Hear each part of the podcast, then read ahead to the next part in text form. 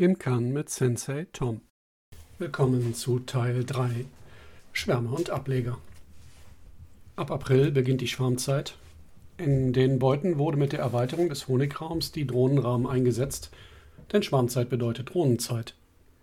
Die Jungs mit den Glubschaugen freuen sich, auch wieder existent mitmischen zu dürfen und vagabundieren zwischen den Völkern. Ein Männchen, zumindest bei den Bienen, hat überall freien Zugang. Der Herr hält Ausschau nach duftenden Jungköniginnen und lässt sich vom weiblichen Personal füttern und verwöhnen. Für die Suche nach der fliegenden Jungkönigin hat er besonders große und gute Augen sowie besondere Fühler, über welche er das Hormon der Königin in geringsten Spuren wahrnehmen kann. Ein Großteil der Drohnen wird mit dem Drohnenrahmen vor dem Schlupf der Drohnen zum Wohle des Volkes geopfert.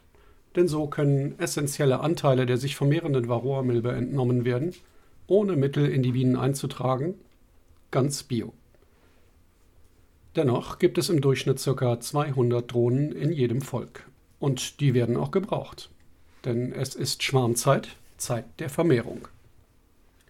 Aber nicht jedes Volk will schwärmen.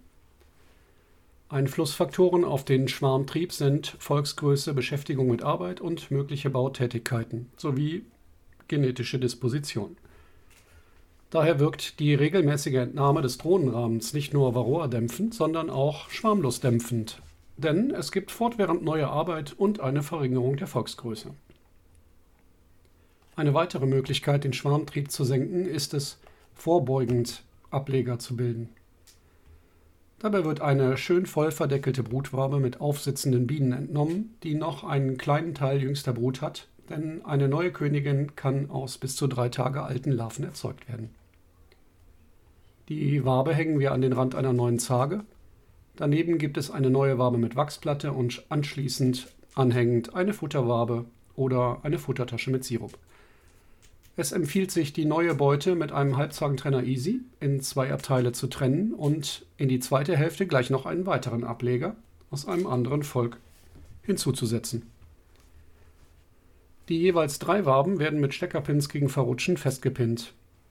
Dann geht es mit den Ablegern an einen anderen Stand außerhalb des Flugradius.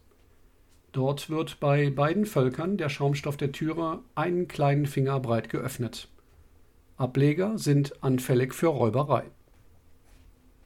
Es ist gut, einen Wechselstand zu haben, an dem auch Wirtschaftsvölker stehen. Dann kann man wechselseitig die Ableger jeweils an den anderen Stand fahren. Zur Begattung der Jungkönigin braucht man schließlich auch Drohnen und die kommen aus den Wirtschaftsvölkern des Standes. Einwaben-Brutableger sind klasse, denn sie reduzieren das Ausfallrisiko des Ablegers fast auf Null. Statt zum Beispiel sechs Waben in eine Kiste zu stecken, erzeugen wir gleich sechs Völker. Wenn davon einer ausfällt, dann haben wir immer noch fünf Völker. Passiert das bei dem starken Ableger, ist er gleich hinüber. Bis zum Winter entwickeln sich auch frühe Einwaben-Brutableger stark genug zum Überwintern. Aber selbst später Ableger machen noch Sinn, denn sie dienen der Königin-Verjüngung in Altvölkern und der Volksverstärkung bei der Einwinterung. Hier geht nichts umsonst verloren. Ist ein Volk tatsächlich abgeschwärmt, ist sein Risiko hoch dabei zu sterben, denn in der modernen Welt haben wir keine passende Behausung mehr und die Varroamilbe tötet das Volk spätestens im zweiten Winter, wenn sie nicht behandelt wird. Ein verantwortungsvoller Imker lässt daher seine Völker nicht schwärmen, sondern hilft ihnen gleich in eine neue passende Beute hinein. Daher ist eine mindestens siebentägige Schwarmkontrolle, also alle sieben Tage, während der Schwarmzeit notwendig. Wie führen wir diese durch?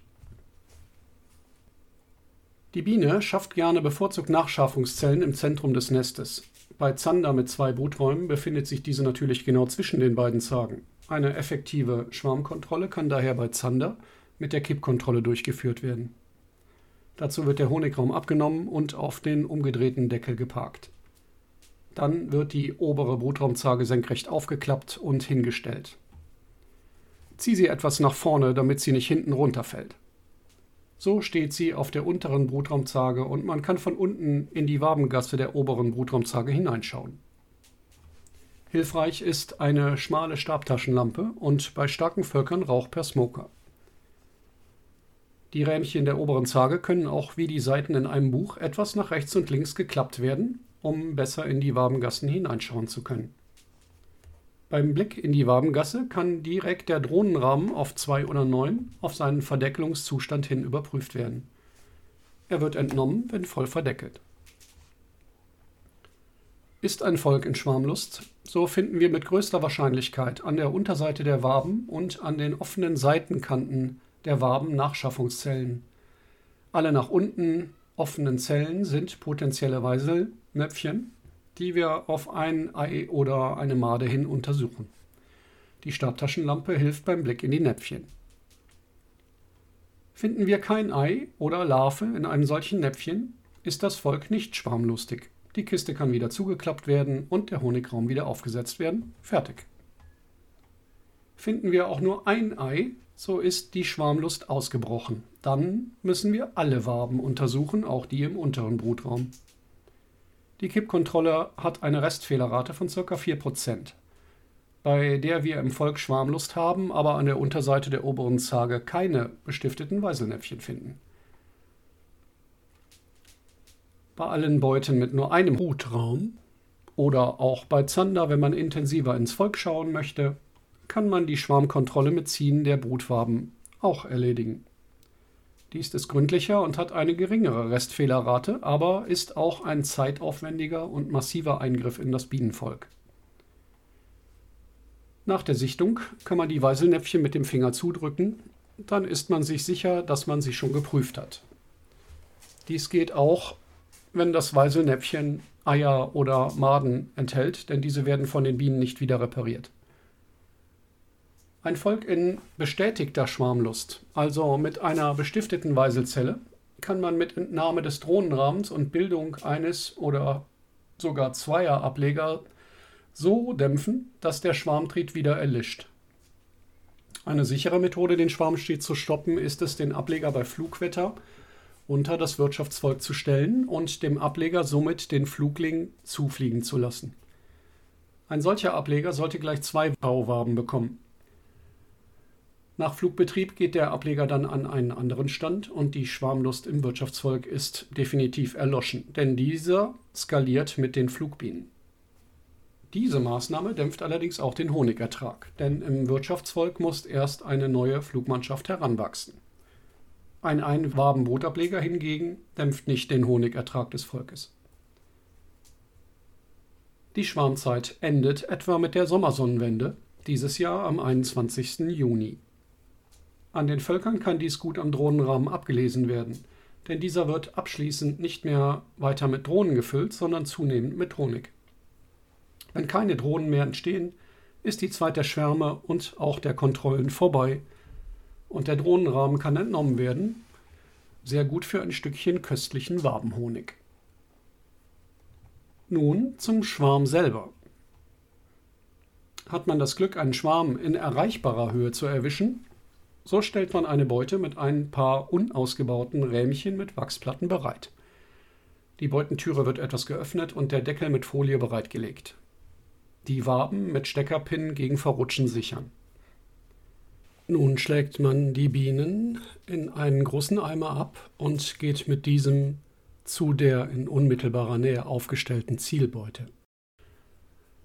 Der Eimer wird einmal nach unten aufgeschlagen, damit die Bienen in den Eimerboden plumpsen und dann schüttet man die Bienen einfach in die Zielbeute hinein.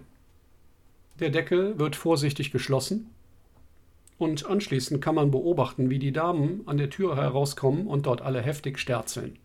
Hintern hoch und Pheromone in die Luft blasen, damit der Rest der Truppe den Weg in die Beute findet. Wenn möglich, lässt man die Beute nun dort bis zur Nacht stehen, damit sich alle Bienen einfinden können. Dann wird die Türe verschlossen und die Bienen können an den Zielstand gefahren werden. Dort wird die Türe am Sitz der Bienen etwas geöffnet und dem Schwarm erstmal Ruhe gegeben. Zwei Tage später sollte man dann die Rähmchen auf zehn Stück erweitern und etwas Futterteig auflegen. Nun braucht der Schwarm erstmal Zeit zum Ausbauen der Waben. Eine Woche später werden die Bienen gegen Varroa behandelt, indem man sie mit Oxalsäure einsprüht. Die Königin kann nun auch markiert werden, soweit sie nicht bereits markiert ist, denn abschwärmen tut die alte Königin. Wenn der Schwarm die ganze Kiste ausgebaut hat, legt man ihm ein Königinnengitter auf und erweitert mit einem Honigraum. Ein Schwarm ist anschließend varroarm und hat eine Superwabenhygiene. Der Honigraum wird nach der Ernte zum zweiten Brutraum und das Volk kann dann so in den Winter gehen. Das war's. Einmal rund um Schwärme und Ableger mit Sensei Tom.